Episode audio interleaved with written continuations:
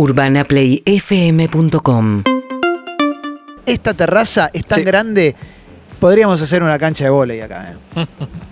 Tranquilamente, tranquilamente. Y más si tenés una. Yo sé que el término por ahí da viejazo, pero es una leyenda, es uno de los mejores Es un póster. deportistas. Y acá estoy incluyendo a todos los deportes eh, olímpicos y no olímpicos. Es uno de los mejores deportistas de nuestra historia. Eh, difícil para el hijo ser el hijo de Hugo Conte, aunque ahora es el papá de Facundo. Conte, saluda a Hugo Conte, querido, ¿cómo estás? Buenas tardes. Matías, ¿cómo estás? Clemente, chicos, ¿cómo andan? Placer, Hugo. Un Hola, placer Hugo. enorme estar Bien, acá. muy ¿eh? bien. Felicitaciones, ¿Cómo aparte por el programa y por todo lo que están haciendo. Gracias, Hugo. Y por esta terraza hermosa, y distancia, total tranquilidad, ¿no? Total, lo hablamos antes con Clemente también, el hecho de poder estar acá al abierto, muy tranquilos, este, pueden trabajar seguramente de una forma perfecta. sí.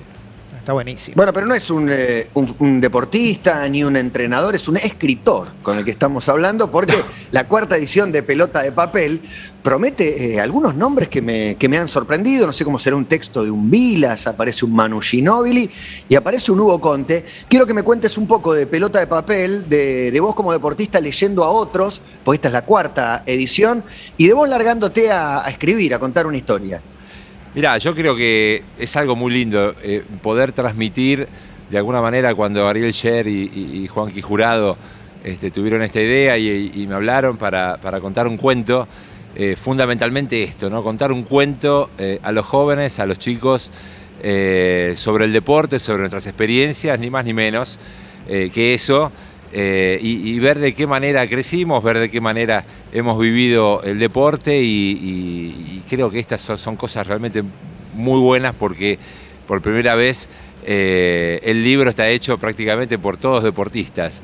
Eh, un fenómeno como Ariel Sher y, y Juanqui Jurado esta vez eh, dejaron que lo- los deportistas escriban y este libro prácticamente está escrito este, por los deportistas y yo creo que es algo este, realmente muy lindo, muy lindo va a ser leer este libro. ¿Pudiste leer algo de lo de, lo de este libro, no Toda- de, lo, de los anteriores? Porque veo Lucha Aymar, Mascherano, De Vicenzo, eh, Cachito Vigil, Peque Pareto, Roberto Ayala, me- Fabio Berto, me, estoy sorprendido. Sí, sí, la verdad que es algo este, muy lindo, es la unión, es el deporte argentino, creo que obviamente faltan muchísimos, este, pero bueno, hay un gran número de deportistas, excelentes deportistas, excelentes personas también que este, ellos han juntado justamente para tratar de transmitir esto.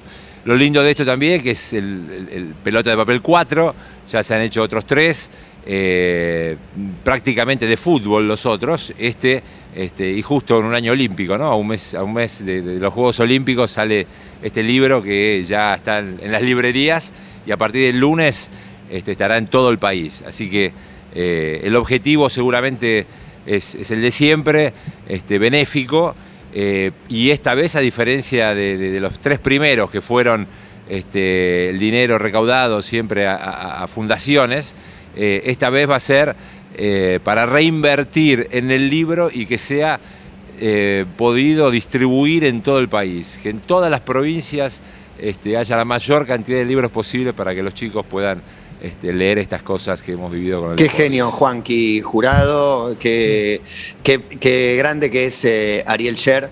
También les paso la pelota a ustedes, muchachos, pero antes Sí. quiero saber. ¿De qué, ¿De qué escribiste? ¿Qué, qué- No, qué bueno, te inspiró? ¿Qué- ¿Por dónde ya te lo vino a vender, te lo está vendiendo. Hay que leerlo, hay que leerlo, hay que leerlo. Todo benéfico, eh, así que hay que leerlo. Pero, pero para, yo le agrego una, Hugo, lo que dice Matías. Quiero saber si cuando empezaste a decir, "Bueno, voy a escribir esto, si ya tenías el disparador de arranque o decías, sí, sobre esto te voy a escribir. Eh, no, este. no, no, no. A ver, después de tantos años disparadores para hablar con los chicos y demás, este, hay, hay denominadores comunes que todos tenemos.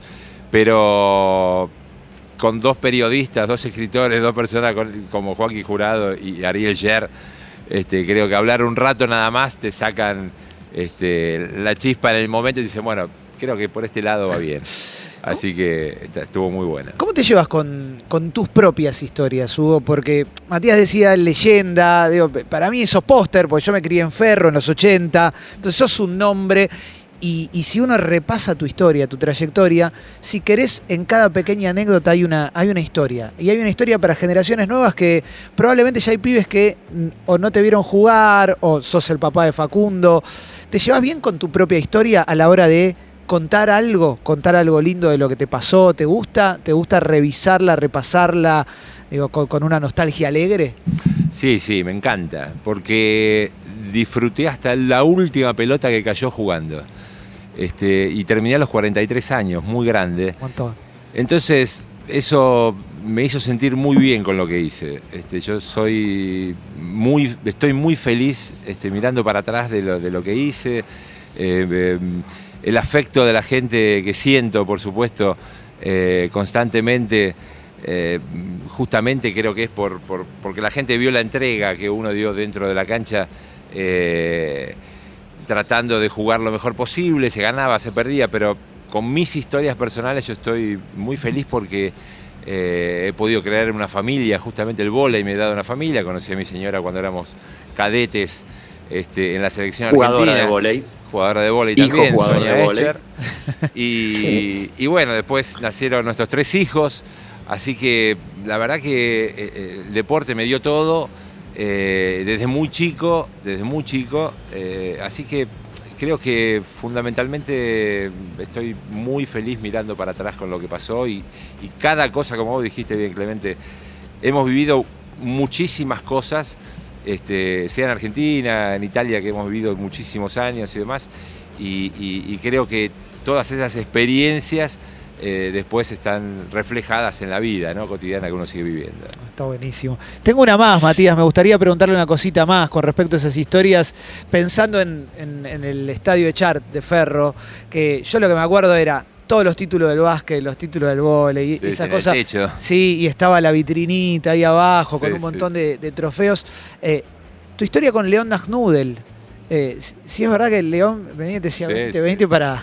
Porque también si te ibas al básquet, también era otro lugar donde también la podías romper y era el Pero mejor jugaste, momento. re- representaste a Fer, tuviste federado en básquet, en cadetes, No, en en- juveniles o en, en, mini. en Jeva.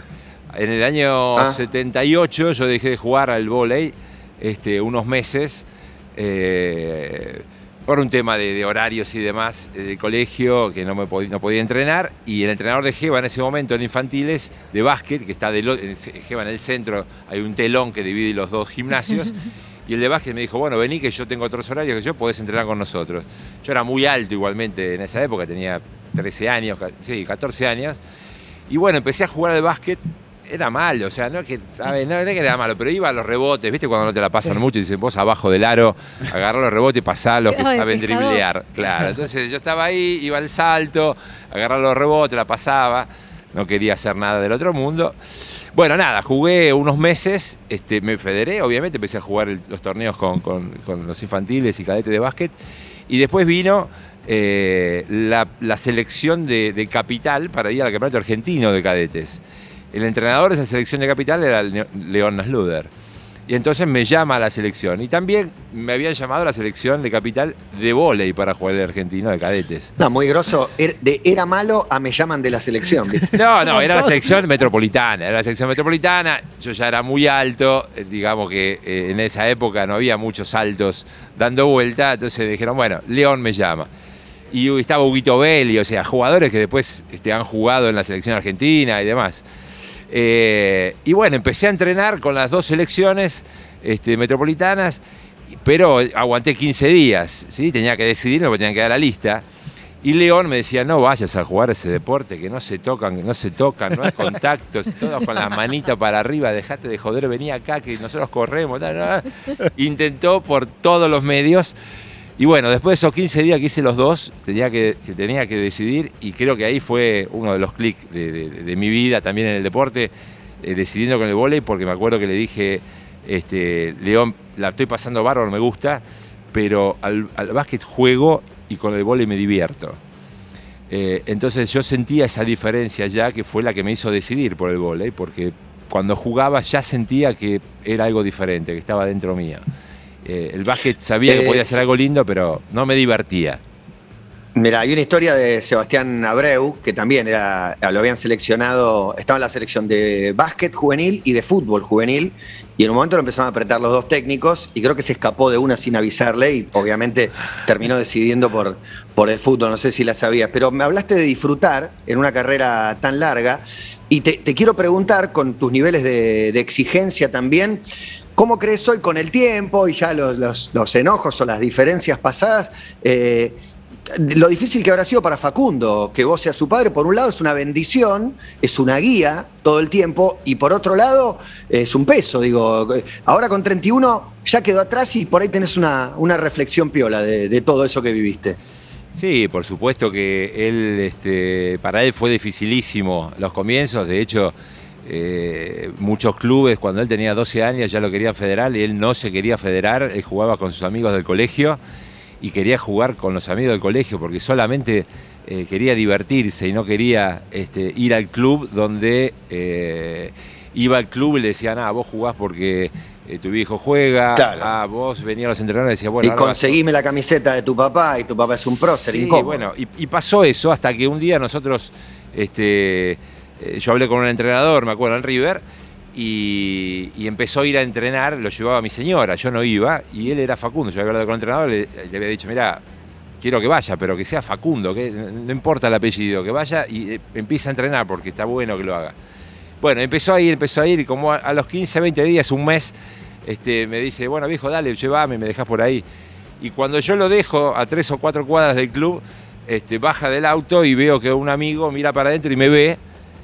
Y yo miro por el espejo y veo que el amigo lo abraza, Facu y demás. Y dije, no, sonamos, se terminó. Llegó obviamente el entrenamiento y a los tres minutos, che, este es el hijo de Hugo. ¿eh? Bueno, todos querían hacer pelota con Facu, se la pasaban mucho más que antes. ¿viste? Llegó la noche Facu a casa y dijo, no me gustan los entrenamientos de River. Creo que, que me- que voy a dejar de jugar. Entonces fue un trabajo Oh. muy fuerte este, que tuvimos que hacer con mi señora, que Sonia también obviamente jugaba en la selección y sa- sabía muy bien todo esto, eh, como para explicarle que esto era un contexto que va afuera de la casa, va afuera de nosotros. Nosotros lo único que queríamos que, él tuviera, como mis otras dos hijas también que jugaban, eh, era diversión, era eh, que disfrute lo que estaba haciendo. Eh, como vos dijiste, por desgracia y por suerte, yo también jugaba todavía en la selección en ese momento, o jugaba la Liga Nacional, entonces también había una cierta exposición donde él la sufría este, desde ese punto de vista, porque no está bueno, viste, que vengan a un pibe de 12, 13 años y diga, che, vas a jugar mejor que tu papá, vas a jugar como tu papá. La gente no se da cuenta muchas veces el mal y el daño que le hace a los chicos haciendo esta pregunta. Quizá quiere pasar como simpático, pero la verdad que a los pibes se le hace mucho mal con todo eso. Sí, bueno, cuando hay un papá tan pesado, le, le preguntamos a Tute, por ejemplo, el hijo de Caloy, que se dedicó a lo mismo y pasó de desmarcarse y que nadie se entere que es tu papá, a después hacer un laburo juntos. Digo, ustedes jugaron juntos también. Claro. Yo me bueno, ahí, ahí fue todo un sueño mío personal que este, el último año yo ya, eh, en el 2005, habíamos salido campeones con, con Club de Amigos en Ferro, en el Echar, este, y termina el, partido, voy a abrazar a mi familia y demás, y, y cuando me abrazo con Facu le digo, bueno, si estás listo el año que viene jugamos juntos. Él ya jugaba en la, en la selección menor y juvenil, pero no estaba listo para la liga, entonces dije, hay que armar algo, eh, tengo que armar algo diferente, porque había muchos amigos que me querían hacer ya hace años partidos de despedida. Y yo digo, chicos, aguanten un poquito que yo decida cuando me quiera ir. Pero no quería una noche, un partido, quería algo especial, ¿viste? vivir más tiempo esa, esa cosa adentro. Y bueno, eh, armé un equipo de, de ascenso en Jeva, el entrenador tenía que ser obviamente Waldo Cantor, otro que sabía transmitir perfectamente con los jóvenes y- y un hermano de la vida. Y el armador fue Nico Uriarte, eh, el hijo de John, que jugamos tantos años en la selección, y hoy Nico, armador de la selección argentina. Eh, el líbero era mi sobrino Martín, que ya jugaba en Jeva, y después un montón. Vale, jugaban Castellani y. No, después un montón de chicos de Jeva. Pero el tema era el sueño de jugar con Facu, terminar con Facu. Bueno, lo hicimos, este, jugamos, salimos campeones del ascenso, ascendimos, este, y ahí me retiré. Y fue alucinante. Para mí, desde lo humano y deportivo, juntos fue lo mejor de mi vida, sin duda. Hugo, te escuchaba recién cuando decías ese día que volvió tu hijo de River eh, diciendo ya no me copa tanto. Y imaginaba la escena que todos la hemos vivido con nuestros viejos cuando vos planteas algo en la mesa y se miran tu viejo y tu vieja y sabés que después en el cuarto hay una charla y se define tu futuro de alguna manera. ¿Cuáles eran, digamos, los límites que decías, bueno, hasta acá lo voy a, a- a apuntalar y a insistir y, y este es el límite? Si estuviste en algún momento dudando si no presionaste demasiado Y si el vóley fue, digamos, una, una elección de él o en algún momento te entró la duda de quizás yo transmití por demás mi pasión. Eh, la decisión fue de él, absolutamente de él siempre, como él y mis hijas lo mismo. Este, nosotros le propusimos desde lo deportivo, eh, viniendo y viviendo del deporte y estando del deporte, le proponíamos, por supuesto, un montón de situaciones de- deportivas. Atletismo, hockey, handball, eh, natación, lo que fuera. Eh, obligatorio sí fue la natación por muchos años. Después este, empezaron a elegir ellos qué querían hacer. Eh, no, no, presión, no, al contrario, nosotros lo que queríamos era sacarle toda la presión, porque sabíamos perfectamente que eh, podía tener una, una cierta calidad como jugador, yo lo veía ya desde chico, que tenía algunos movimientos y demás, y digo, sería una lástima que por esto que está sintiendo él no pueda hacer lo que le gusta, porque yo sabía que le encantaba. ¿sí? Porque yo después lo veía jugar con sus amigos en el colegio Claro. y disfrutaba como loco y le encantaba. Pero no iba a entrenar y los compañeros, viste, o gente, vos estás jugando porque tu viejo juega, punto. Sos malo. Y no, son bullying impresionante. Entonces, eh, pero bueno, son cosas que, que pasan y que deben haber vivido un montón de pibes esta situación. Pero presión no. Sí, perdón. Sos un deportista admirado y admirable y te quiero hacer una difícil. Te quiero preguntar, eh, no vale volei, un top 3 de deportistas que vos admirás. Si me metés argentinos, encantado, pero, pero sobre todo me interesa el por qué elegís eh, alguno, no sé, tres, digo yo, los que te parezcan. Eh, Gaby Sabatini, eh, porque tuvo una, una constancia eh, en, su, en su- nivel, en su laburo, en su cabeza, eh, más allá y se de... retiró joven, ¿no? Se el ejemplo opuesto al tuyo. Sí, se retiró joven. Bueno, el tenis es algo muy especial, ¿no? También un deporte individual. eh, quizás es más difícil bancar un montón de situaciones justamente de presión, justamente de cansancio de vida. Empiezan mucho más temprano también este, a viajar y a hacer un cierto tipo de vida que el resto de los deportistas, ¿no? Quizás. Eh, y también se tuvo que bancar un montón de cosas bien típicas argentinas, ¿no? Como había pasado ya antes todavía de, de Gaby con el Lole Reutemann, ¿no? Que llegaba, llegaba segundo, decía "Uf, el eterno segundo, ¿eh?". y Gaby perdía con Graf y decíamos, "Eh", pero creo que a la distancia, este, y en el mundo entero, y a la distancia en Argentina, eh, se valora hoy muchísimo de lo que hizo, este, porque estar uno o dos en el mundo eh, en algo, creo que en Argentina es difícil este, poder hacerlo. Eh, Diego Maradona seguramente por lo que llegó a ser como, como jugador y como persona en una gran parte de su vida. Quizás no comparto algunas otras cosas, este, seguramente no comparto algunas otras cosas de su vida personal, pero eso es su vida personal. Eh, pero lo que él ha transmitido, eh, o fue su vida personal, lo que él ha transmitido este, jugando para la selección, eso a mí me ha, me ha marcado muchísimo. Eh, yo llegué Fuiste a Italia. contemporáneo. Claro, Estaba en la exactamente. misma época. Exacto, te iba a decir justamente, eh, eh, yo llegué a Italia en el 83, cuando él llegó prácticamente también ahí a Nápoli. Eh, yo jugaba con un napolitano en Parma y, y los lunes, eh, cuando íbamos a empezar a entrenar, venía el napolitano, lo primero que hacía es abrazarme y darme un beso. Y me decía, gracias por ser argentino. Eh, y así durante 15 años, ¿no? Este, así que, y después eso, obviamente, todos esos años en Italia, pero lo que yo he vivido y lo que sentí jugando para la selección y él también jugando para la selección y lo que él transmitía eh, con esa camiseta, creo que a muchos de nosotros eh, nos ha marcado. Eh, Bien, dos. Sí, dos, dos. Ah, te falta uno. Bien, eh. bien, bien. Déjame No, pensar está el bien, otro. está bien. Eh, eh, me imagino que te, te debe haber pasado a lo largo de tu carrera con, con los rivales, sobre todo con los, con, con los argentinos, que a medida que ibas construyendo lo que construiste, después de los partidos te decían algo, te venían a, a expresar alguna, alguna cuestión, pero lo que vos hiciste es a nivel internacional. Me gustaría preguntarte si, si tuviste alguna charla con algún rival, con, con alguien de otro país que, que te haya dicho algo con respecto a tu carrera, algo, algo lindo. Sé que es un poco incómoda la pregunta también, porque, porque bueno, en definitiva es decir algo, algo positivo de uno, pero, pero bueno, eh, te, veo tan, tan, tan- tan abierto que, que me imagino que, que debe haber pasado, que, que te debes haber enfrentado con alguien y te diga, loco, yo te veía de chico, no puedo creer que estés jugando con vos.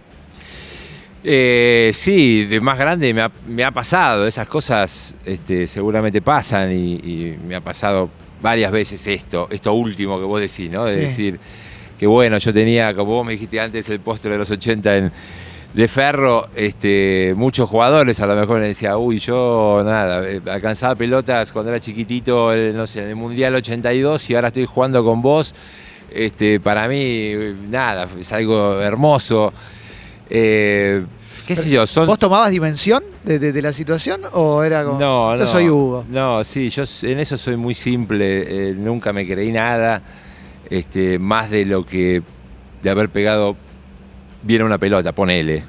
Este, entonces, eh, la verdad que yo lo, lo- lo vi y lo vivo este, cotidianamente con, con- con mucha tranquilidad, con mucha simpleza. No, no, no, no, no creo. Eh, a, ver, yo creo que hay, situaciones este, realmente mucho más importantes, eh, de gente que hace cosas muy, muy importantes, este, que merece ser reconocida de una manera fuerte. Eh, nosotros, quizás los deportistas, sí, con el trabajo lo mejorás, qué sé yo, pero a lo mejor este, también se nos pasa por la cabeza que nacimos con el don de poder pegarle bien con la pelota, con el pie, con las manos, con lo que fuera. Y, y decís, bueno, aprovecho ese don y laburo para mejorarlo y para disfrutar si puedo. Hay otros que no lo disfrutan, pero bueno, a mí me tocó disfrutarlo encima, así que este, lo vivo con muchísima tranquilidad. Hugo, hay algo que, por ejemplo, lo vemos todo el tiempo ahora con el VAR en el fútbol, que de repente dice, bueno, se mete la tecnología, cambia la forma de jugar. En su momento se sumó la ley de- del jugador adelantado, que también jugó la, cambió la manera de jugar.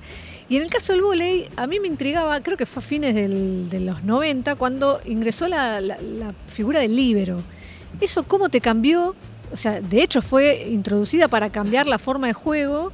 ¿Cómo te cambió a vos y qué comentaban entre ustedes? Decir, bueno, ahora hay que jugar de otra manera. Sí, mira, el vóley yo creo que eh, es el deporte que en los últimos 20 años, 25 años, eh, ha introducido mayor cantidad de cambios dentro del juego. Eh, esto fue sin duda una política de la Federación Internacional para intentar de buscar que sea cada vez más atractivo para la televisión. O sea, antes, eh, hasta el año 88, hasta el año 90, eh, había cambio de saque.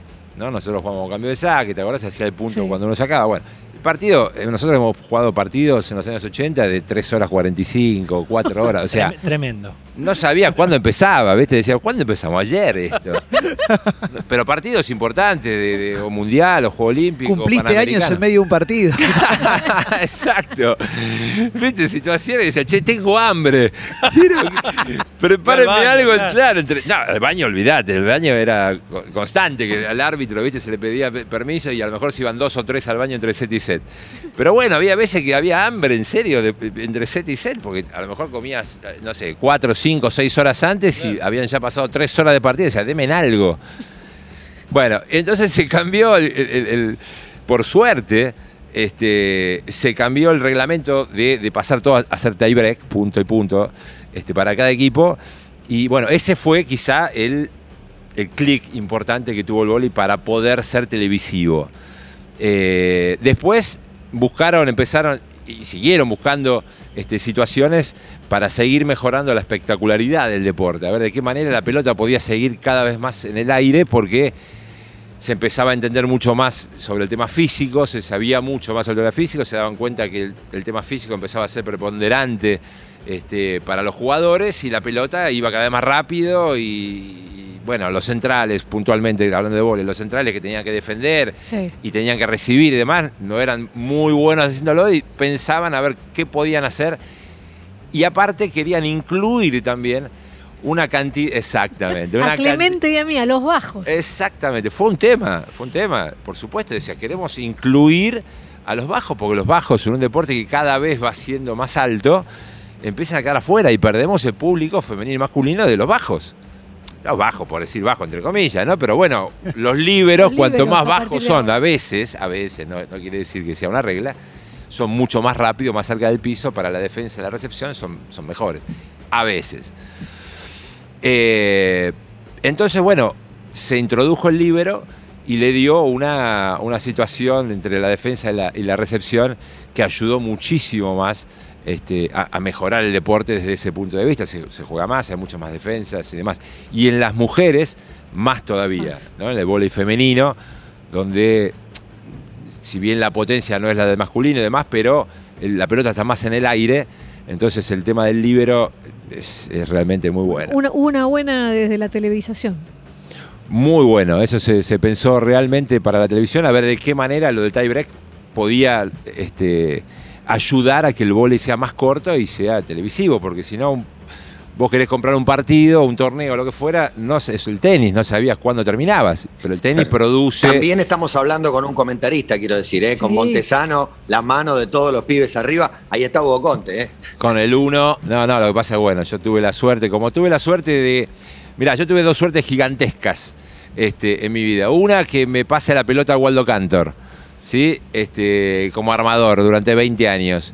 Eh, que al volei jugás bien si te la pasan bien, siempre digo lo mismo, pero es la realidad. Eh, y a mí me la pasó 20 años Waldo Cantor, así que todo lo que yo hice, la mitad es de él.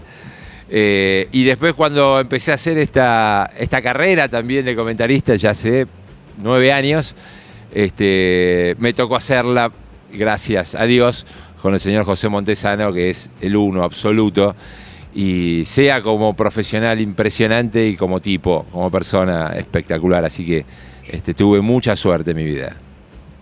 Bueno, una hermosura poder contar con vos. eh, Hugo es Hugo Conte, le recomendamos Pelota de Papel. En anteriores ediciones nos emocionamos con un cuento de Burdizo hablando de su amor por Boca y la bombonera, Pablo Aymar hablando de Río Tercero.